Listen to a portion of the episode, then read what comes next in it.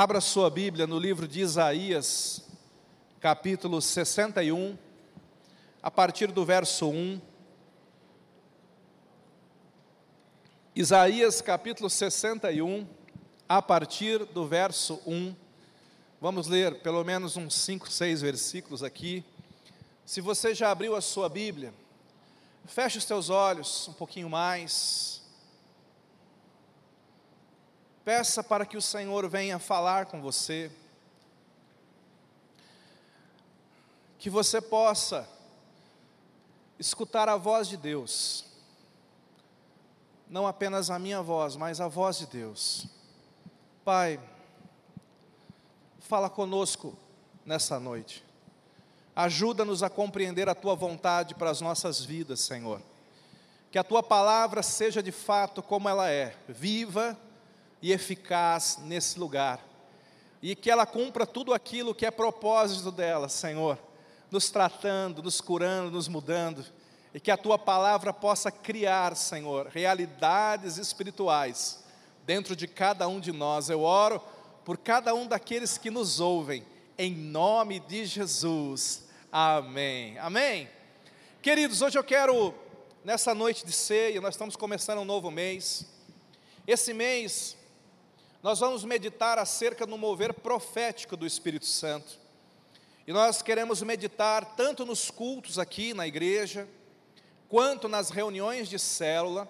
Nós vamos pregar, ministrar e meditar acerca do mover do Espírito Santo na vida dos profetas do Antigo Testamento. E como esse mover profético acontece, deve acontecer hoje também nas nossas vidas. E o tema que eu quero conversar com você hoje aqui é o nosso chamado profético. O chamado profético da igreja. O meu, o seu chamado profético. Eu quero já de início dizer para você que nessa noite de ceia nós estamos aqui para celebrar o sacrifício de Jesus por nós, sacrifício na cruz que nos trouxe a salvação. Mas eu também quero que você entenda que a cruz não foi apenas um ato de um Deus amoroso, olhando para nós pecadores, e esse Deus nos amando e nos salvando, isso já seria demais, isso já seria muito bom nós não merecíamos a salvação, nós não merecíamos uma vida eterna com Deus. A Bíblia deixa claro que todos nós nascemos debaixo de pecado, todos nós nascemos com uma natureza pecaminosa. A Bíblia diz que todos pecaram e destituídos, distantes estavam da glória de Deus. Mas a Bíblia também diz que o nosso Deus nos amou mesmo assim. Ele te ama mesmo assim, diga mesmo assim. Ele nos ama, queridos, apesar de nós. Ele nos ama apesar do nosso passado. Ele nos ama apesar dos nossos defeitos. É por isso que nós o adoramos. É por isso que nós celebramos a Ele. Porque o amor dele por nós é sem medida, é sem igual. É um amor tão grande que levou Jesus a morrer na cruz por nós. E não é que ele amava e o ama o mundo como se fosse você no meio de um todo. Não, não, não, não. O que a Bíblia deixa claro para nós é que, ainda que fosse apenas você aqui na terra, você que me assiste, você que me ouve, a Bíblia diz que Jesus, ele viria, e ele morreria na cruz, ainda que fosse só por você. Porque esse é o coração do Senhor Jesus. Esse é o amor de Deus por nós. Mas é importante você também saber que Jesus, ele tinha segundas intenções quando ele nos salvou. Jesus, ele tinha outros planos quando ele nos salvou, quando ele morreu na cruz quando ele se revelou para mim e para você, no dia que você entendeu o Evangelho, no dia que o Espírito Santo entrou no seu coração, quando Ele te regenerou por dentro, quando você começou a sua caminhada com Jesus, você tem que entender que Ele tem um outro plano também na nossa vida. Uma segunda intenção, qual é? O Senhor, Ele quer nos usar aqui na terra. O Senhor tem um chamado, diga chamado. Pastor, o que é chamado? É um propósito espiritual. O Senhor tem um propósito espiritual para cada um de nós. Eu costumo brincar. E eu digo que é por isso que não existe. Deus nunca fundou, Deus nunca quis fundar, presbítero Marcos, a igreja da salvação imediata. Eu às vezes fico até pensando, por que, que Deus não fez isso, não é? Como assim, pastor, a igreja da salvação imediata? Imagine você, um de nós pecadores, conhecendo o amor de Deus, conhecendo a mensagem do Evangelho, a gente ouve a pregação do Evangelho, um pregador ministra para nós o amor de Deus, e a gente entende, reconhece, nós nos entregamos a Jesus, e aquele pregador pergunta assim: Você agora crê mesmo em Jesus? E você diz: Eu creio. Aí ele tira um revólver, pô! Senhor, esse está salvo. Ou vamos supor que naquele momento que você entrega a vida para Jesus, você tem um infarto e cai duro ali. E aí a igreja da salvação imediata aceitou Jesus, está salvo, nunca mais vai se desviar. Olha que legal. Nunca mais vai se desviar, nunca mais vai ser tentado, nunca mais vai passar por provação, não é? Esse já é do Senhor.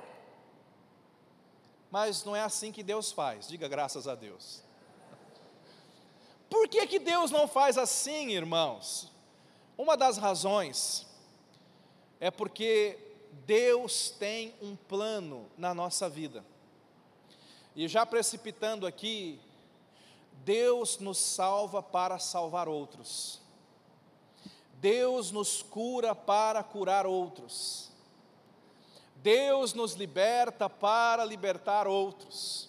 Eu fico pensando o coração de Deus no dia que você veio à frente, no dia que você entregou sua vida para Jesus. Às vezes eu me coloco, né, eu começo a imaginar o coração de Deus. Eu fico pensando se eu fosse Deus naquele momento, quando você entregou a sua vida para Jesus, eu ficaria um pouco angustiado. Porque às vezes eu fico vendo as pessoas aceitando, meu Deus, essa pessoa vai ser tentada, o diabo vai fazer de tudo, e a gente sabe que alguns se desviarão, não é verdade, irmãos? Alguns não vão aguentar a caminhada, a gente quase que deseja um infarto, mas a gente não pode desejar isso, não é?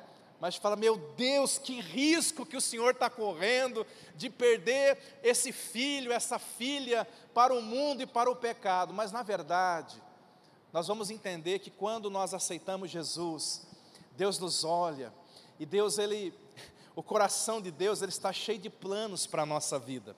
Primeiro para nos tocar, para nos reformar, para nos libertar, mas depois você tem que entender, Deus tem um chamado para cada um de nós.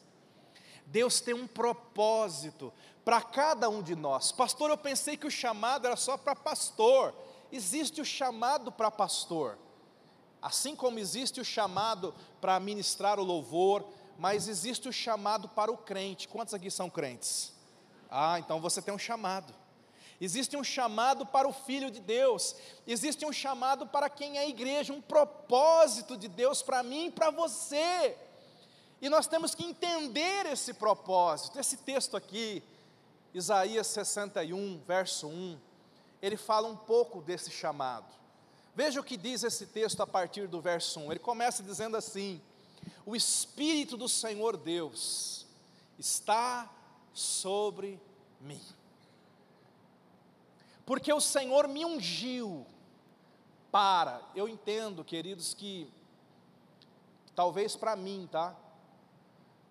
Eu já li esse texto, já preguei várias vezes nele. Mas a palavra mais importante desse texto, para mim, é a palavra para. Ele me ungiu para. Porque Deus, Ele nos salva para algo. ele nos unge para algo, ele nos habita para algo. Para fala de um propósito, para fala de uma finalidade.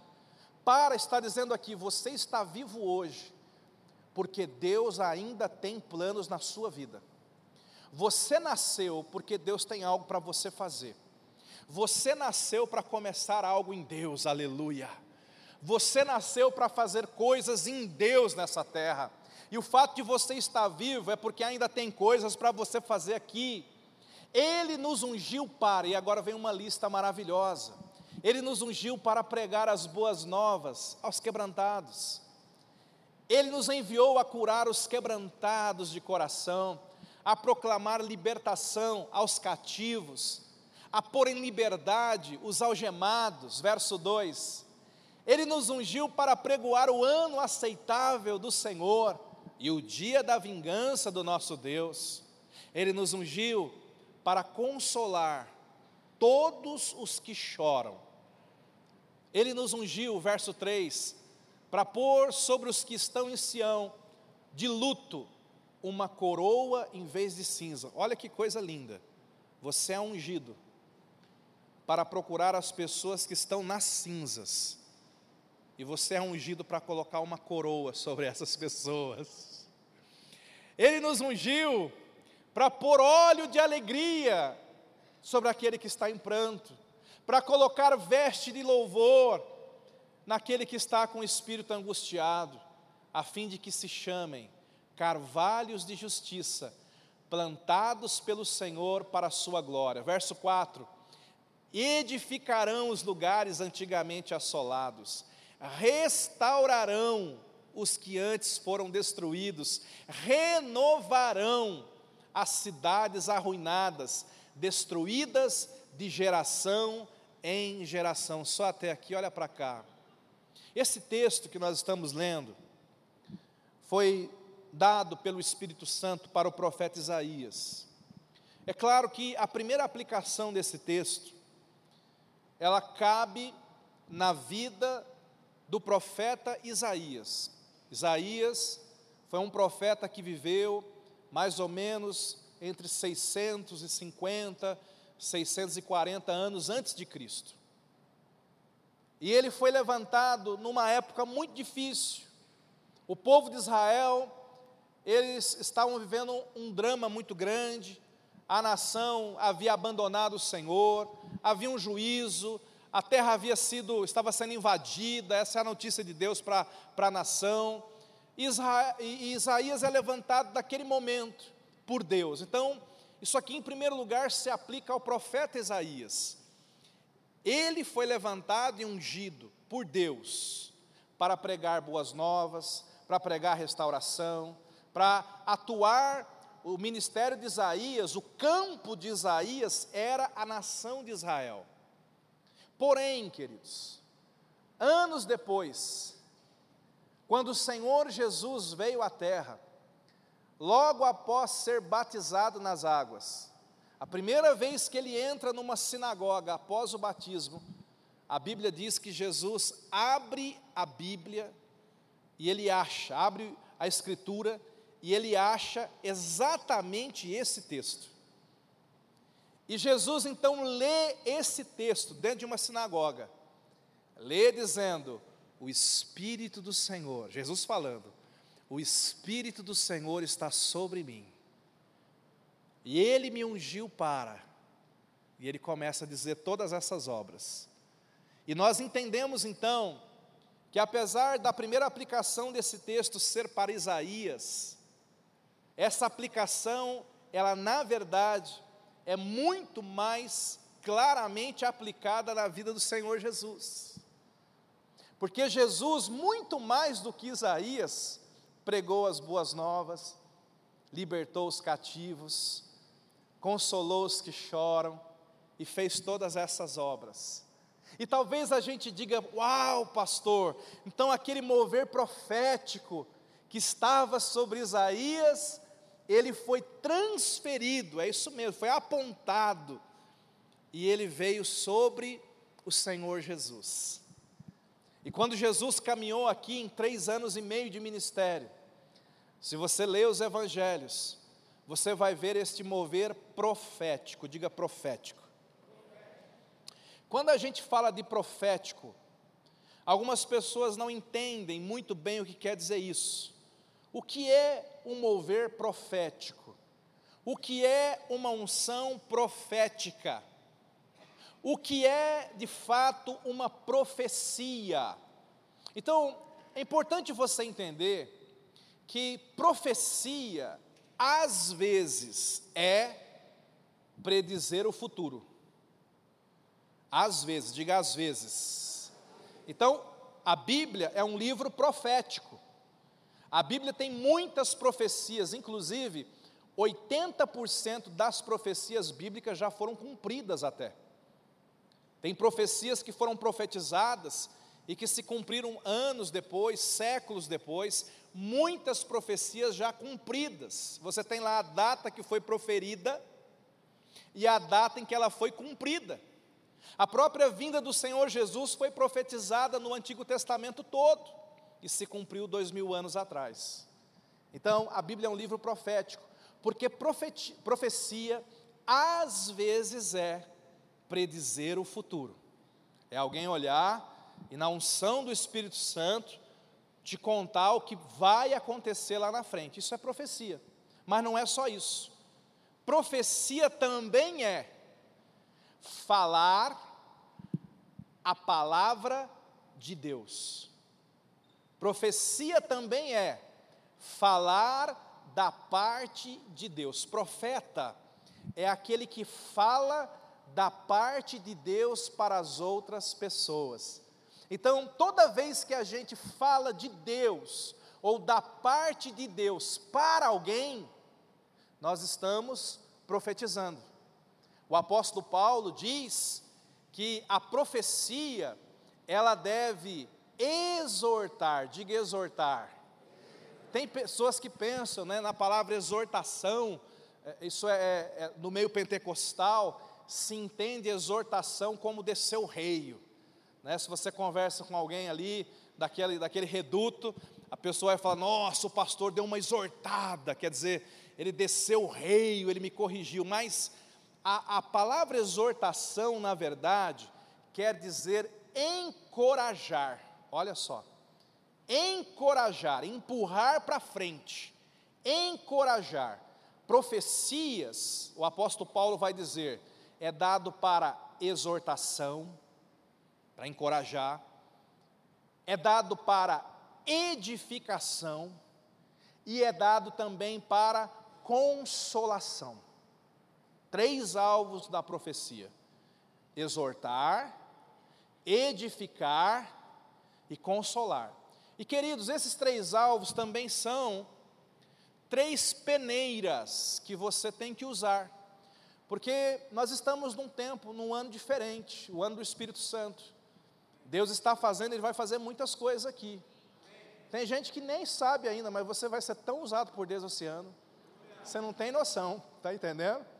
Mas quando começa o mover de Deus, é? o Espírito Santo começa a se mover, às vezes, algumas pessoas também se deixam levar pela carne. Então, deixa eu colocar pelo menos esse cuidado para você. Dois cuidados importantes. Primeiro deles, muito importante. Não permita que pessoas desconhecidas imponham as mãos sobre você. Impor as mãos é um ato profético. A Bíblia está cheia de textos acerca da, da importância e da seriedade de impor a mão sobre alguém. É por isso, queridos, que no passado, né, quando eu era solteiro e mais jovem, eu andava por aí à torta e à direita, atrás de, de vigílias, profecias e onde tinha uma, uma né, aquela profetisa gospel, eu ia lá. Até que eu aprendi que eu não deveria deixar qualquer pessoa colocar a mão sobre mim. É por isso que quando a gente chama à frente aqui, no momento de ministração, normalmente nós colocamos os pastores, os presbíteros, os obreiros, ou gente que nós conhecemos, conhecemos a vida, conhecemos a aliança com Deus, sabemos quem é as pessoas que vão impor as mãos sobre você. Então, você também tem que ter esse cuidado na tua vida pessoal. Porque se você descuidar um pouquinho, aparece profeta de tudo quanto é lado. Sim ou não, gente? E muitos querem, e eu, eu com muita educação, eu falo que ele pode orar por mim, não tem problema. É só não impõe as mãos sobre a minha cabeça, que eu não te conheço, nunca te vi. Eu não sei quem você é. Os irmãos estão entendendo isso? E quando eu preciso de uma oração com imposição de mãos, eu tenho aqui os meus pastores, os meus presbíteros, eu tenho gente que eu conheço, às vezes não é um pastor, não é um presbítero, mas é um irmão abençoado, ungido, tem vida com Deus, e eu chego neles e falo: ora por mim, estou precisando de ajuda, ora na minha vida aqui, e essas pessoas vão impor as mãos sobre mim, mas seja cuidadoso com isso, amém, igreja? Segundo, segundo cuidado que você tem que ter com o mover profético, é você pegar essa, essa, esse ensinamento do apóstolo Paulo, nem vou ler aqui, mas essas três peneiras. Toda vez que você ouvir uma profecia, entre aspas, entre aspas, passa as três peneiras, faça as seguintes três perguntas: essa palavra me edifica? Essa palavra me exorta, me encoraja? Essa palavra me consola? Porque, meu querido, se não passar nas três peneiras, não receba. Amém, amados? A Bíblia diz que profecias têm que ser julgadas, não recebidas. Você julga de acordo com a palavra de Deus. Não fica recebendo, não, porque eu tem gente, né, que nesse mover profético, Deus começa a falar, mas às vezes a carne vem junto.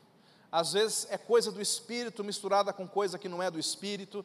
Né? E eu que já andei um pouquinho nesse meio, já me mataram tantas vezes. Olha, eu vejo um sepulcro aberto, eu vejo um carro batendo, um avião caindo, um navio naufragando. Eu já casei com loira morena, quando era solteiro, né? Você vai casar com uma loira, uma morena, não sei o quê, uma japonesa. Meu Deus do céu, casei com todo mundo.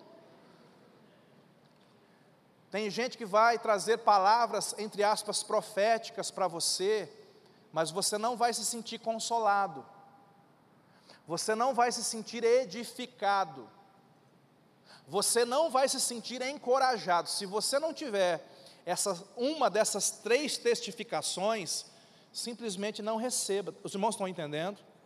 Não receba.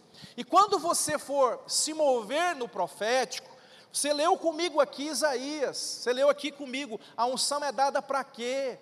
Você viu lá, Está escrito, não é, irmãos? Você está ungido para deprimir, angustiar, desesperar as pessoas. É isso que está escrito lá? Não, irmão, não está escrito isso não. Então, quando você, quando o Espírito Santo for te usar, ainda que você for trazer uma palavra dura, porque pode, você vai ter que anunciar que o dia da vingança do Senhor está chegando. Mas olha como a gente faz isso, irmão o dia do juízo vem. A boa notícia é que a cruz veio primeiro que o juízo. Então agarra na cruz para não entrar no juízo. Estão entendendo, irmãos? Então, quando você for se deixar ser usado pelo Espírito Santo, garanta também que você está no espírito do Espírito Santo. Gostou dessa? Garanta que você está com o coração do Espírito Santo.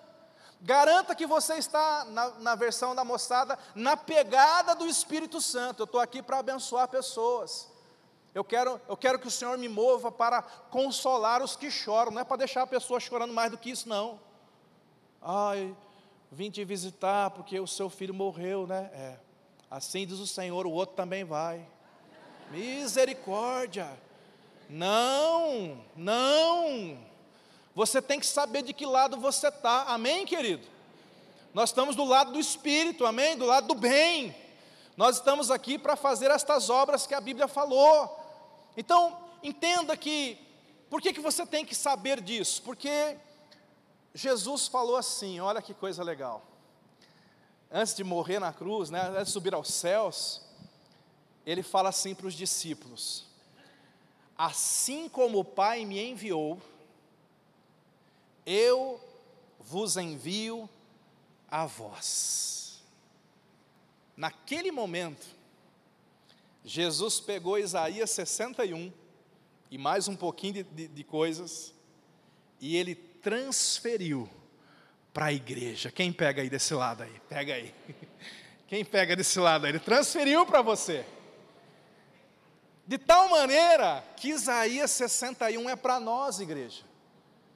Era um texto que se aplica a Isaías, é um texto que com toda certeza vai se aplicar ao Senhor Jesus, mas esse texto se aplica a nós também.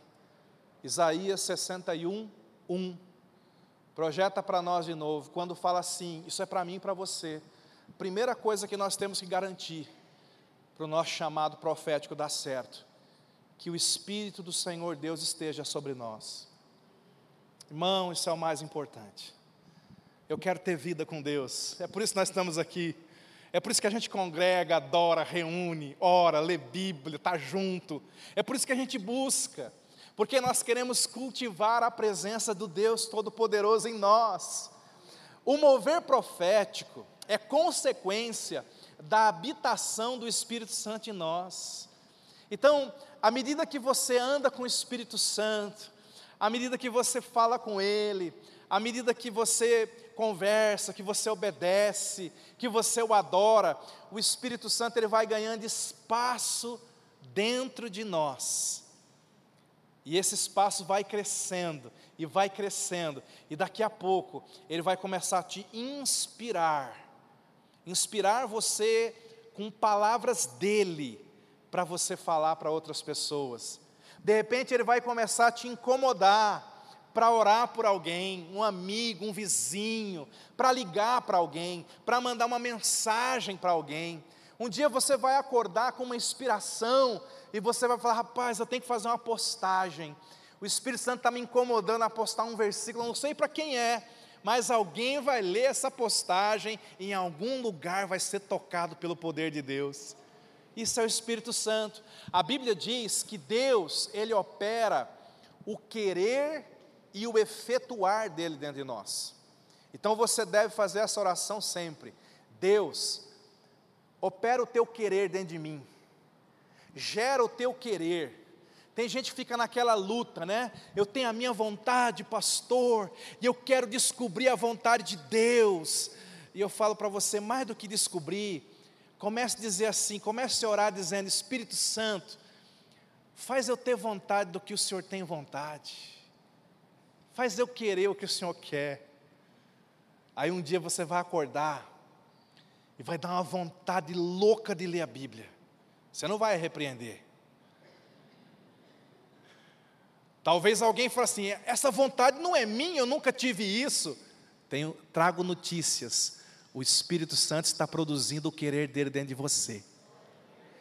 Vai ter um dia que você vai chegar em casa, está pensando em tomar um banho, descansar, mas vai dar uma vontade de entrar no quarto, ligar lá um, um som, uma adoração e se prostrar lá uma meia hora chorando. Vai dar uma vontade tão forte de fazer isso. E você, você mas rapaz, eu nunca tive isso. Isso é o Espírito Santo produzindo a vontade dele dentro de você. Está entendendo, irmãos?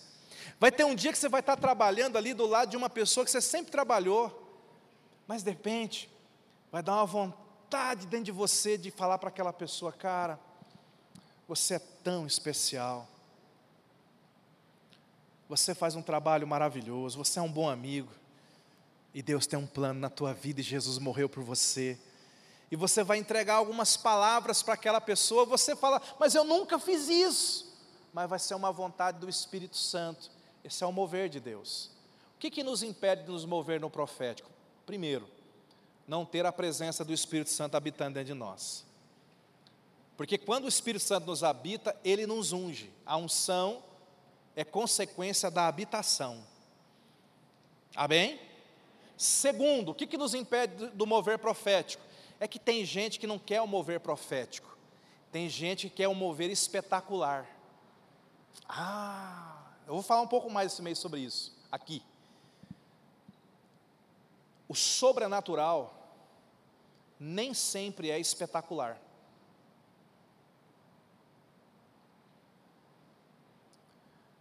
O divino nem sempre é espetacular.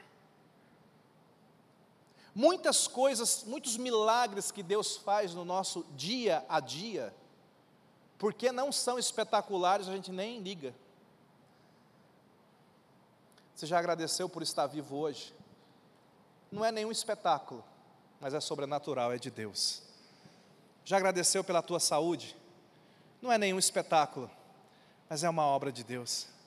Já agradeceu pela tua família? Não é aquela família espetacular. Toda família tem seus defeitos, mas é obra de Deus. Quem encontra uma mulher alcança o favor do Senhor. Os nossos filhos são herança do Senhor na nossa vida, são obras. E aí o que, acontece? Tem gente que fica esperando o espetacular. Ó, deixa eu te contar. O pastor, o pastor Larry Lee, eu acho que contava isso, né, de um irmão que ele fez essa oração. Eu acredito nisso. Ele falou assim: Deus me usa em qualquer hora, em qualquer lugar. Me usa em qualquer hora, em qualquer lugar. Um dia, ele foi dormir em Nova York, frio, estava não sei quantos graus abaixo de zero. Quando ele deitou na cama e apagou a luz, o Espírito Santo falou para ele: Levanta, vai lá no beco de trás, naquela escuridão, e grita três vezes: Jesus, eu, eu é, Jesus te ama. E aquele irmão falou: Rapaz, mas agora que eu detei, será que é Deus? Será que é o inimigo? O que será que é, né? Mas aquilo ficou incomodando. Vai lá no beco escuro e grita três vezes: Jesus, eu te amo. É, Jesus te ama. E aí ele foi, obedeceu o Espírito Santo. Foi lá atrás, no, no beco escuro, de noite, naquele frio, e gritou bem alto: Jesus te ama! Jesus te ama! Jesus te ama! E agora? Aí Deus falou: pode dormir. Aí ele foi dormir, sem entender nada. E passou, gente, mais de seis meses. Falou: rapaz, que experiência maluca aquela. Ele não entendeu aquilo. Mas um, uns meses depois ele estava na igreja e uma pessoa começou a dar o testemunho dela e disse: Irmãos, houve uma noite tão fria que eu pensei em me matar. Mas quando eu estava fazendo o laço da forca, onde eu ia me enforcar, eu ouvi um anjo, mais de meia-noite, gritando. E o anjo gritou três vezes. O que, que o anjo gritou?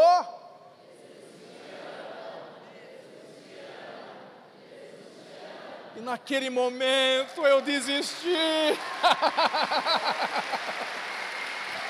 Aleluia!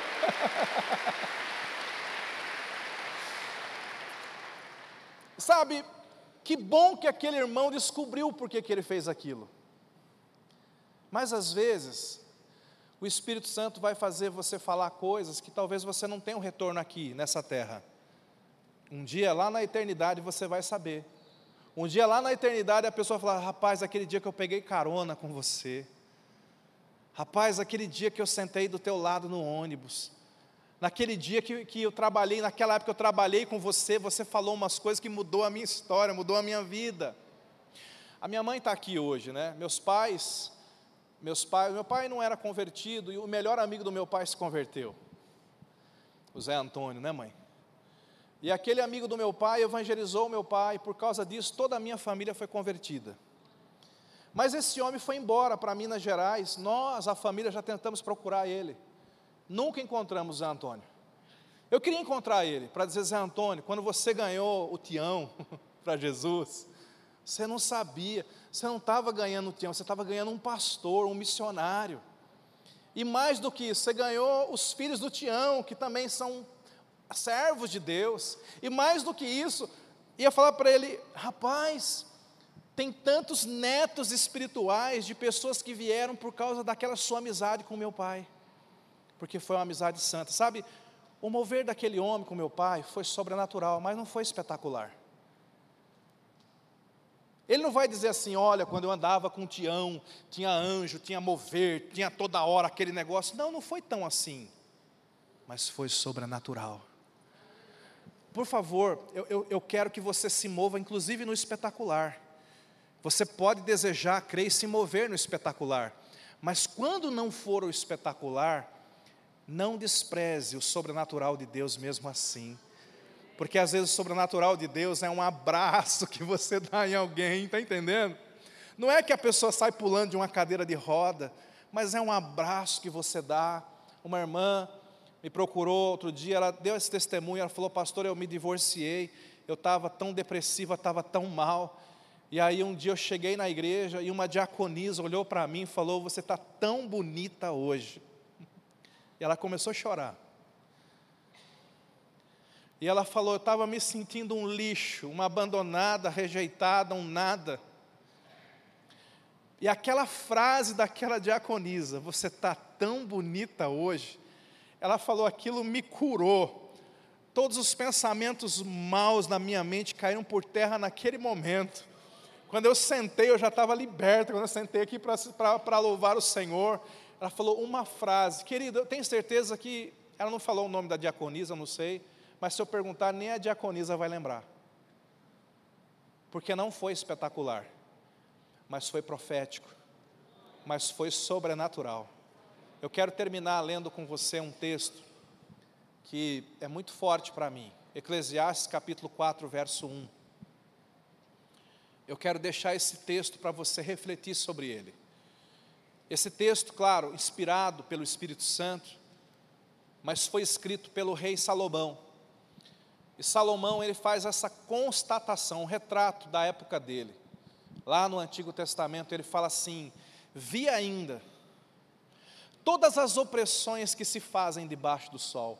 Ele está dizendo: eu, vi as, eu vejo as injustiças, as desgraças, as doenças, as misérias, os pecados, eu vi tudo isso. Ele diz assim: Eu vi as lágrimas dos que foram oprimidos, eu estou vendo lágrima, eu estou vendo gente chorando, eu estou vendo gente entristecida, eu estou vendo gente sofrendo. E aí ele fala algo muito forte: elas sofrem sem que ninguém os console. Eu vi a violência na mão dos opressores, sem que ninguém consolasse os oprimidos. Isso é um retrato de uma época onde o Espírito Santo não agia na terra. Mas esse é o retrato de muitas famílias hoje, aqui em Tupéva. Esse é o retrato de muitos corações de colegas de trabalho nossos, pessoas oprimidas, sofrendo e não tem quem as console. Eu acredito, queridos, que é muito profético que um dos nomes, títulos do Espírito Santo, seja exatamente Consolador. Porque o Espírito Santo é a resposta de Deus para os que sofrem. Mas quer saber? Quando o Espírito Santo veio sobre Jesus, Jesus estava cheio do Espírito Santo. E eu fico pensando o consolador procurando pessoas oprimidas para abraçar. E Jesus, como ele estava assim em comunhão com o Espírito Santo, a Bíblia fala de Jesus atravessando um lago e uma tempestade para encontrar um endemoniado gadareno para libertá-lo. A Bíblia fala de Jesus fazendo uma viagem para poder ressuscitar Lázaro que havia morrido. A Bíblia fala de Jesus percorrendo todas as cidades, pregando o Evangelho e curando os enfermos, limpando os leprosos, porque o Espírito Santo estava nele. Aí chegou a hora de Jesus ir para o céu, porque Jesus tinha que morrer na cruz por nós. E Jesus falou: Eu vou, mas o Consolador virá sobre vocês. E Jesus falou, está por toda a palavra de Deus no Novo Testamento. Eu vou só parafrasear. Jesus disse mais ou menos assim: Até hoje, eu fui o corpo do Espírito Santo na terra.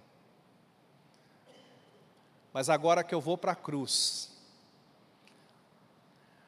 a minha igreja vai ser o novo corpo do Espírito Santo. Então, meu amado, para se mover profeticamente, Comece a olhar os oprimidos perto de você. Comece a olhar aqueles que sofrem. Talvez o Espírito Santo vai falar para você: pega um pacote de arroz e leva para aquele vizinho desempregado. E você não vai achar isso espetacular. Mas isso é um mover profético. Está entendendo? É um mover profético. Comece a procurar pessoas que precisam de ajuda. Deixa o Espírito Santo te levar, te mover. Estava orando agora na hora do clamor, e o Senhor estava mostrando para mim um rio, né? Itupeva sendo invadida por um rio do Espírito Santo. Mas quem levava esse rio era, era a gente, sou eu e você. O rio de Deus vai entrar na tua vizinhança através de você. Amém? Eu quero que você feche os teus olhos. Quero orar por você. Você é ungido de Deus nessa terra. Nós somos a geração profética. E essa noite é uma noite tão especial, porque é a noite que os profetas vêm renovar a sua unção, vêm renovar a sua aliança. Então, com os teus olhos fechados, aí no lugar onde você está, você é homem, você é mulher de Deus. Comece a agradecer ao Senhor. Tantas coisas sobrenaturais que Ele tem feito na tua vida. Às vezes nós desprezamos os milagres do dia a dia. Mas o Espírito Santo vai te lembrar de alguns agora. Você tem vida, tem emprego, tem saúde, tem teto, tem família. Você tem tido revelação do Senhor, direção. Você tem promessa, você tem sonho, você tem propósito. Você tem experimentado livramentos em tantas áreas. Seja um profeta, em primeiro lugar, agradecido agradecido. Deus, obrigado por tudo que o Senhor tem feito. Obrigado porque no meio de um mundo corrompido que se esfria e que se desvia, nós temos nadado contra a correnteza desse mundo, porque a força do Teu Espírito Santo está sobre nós.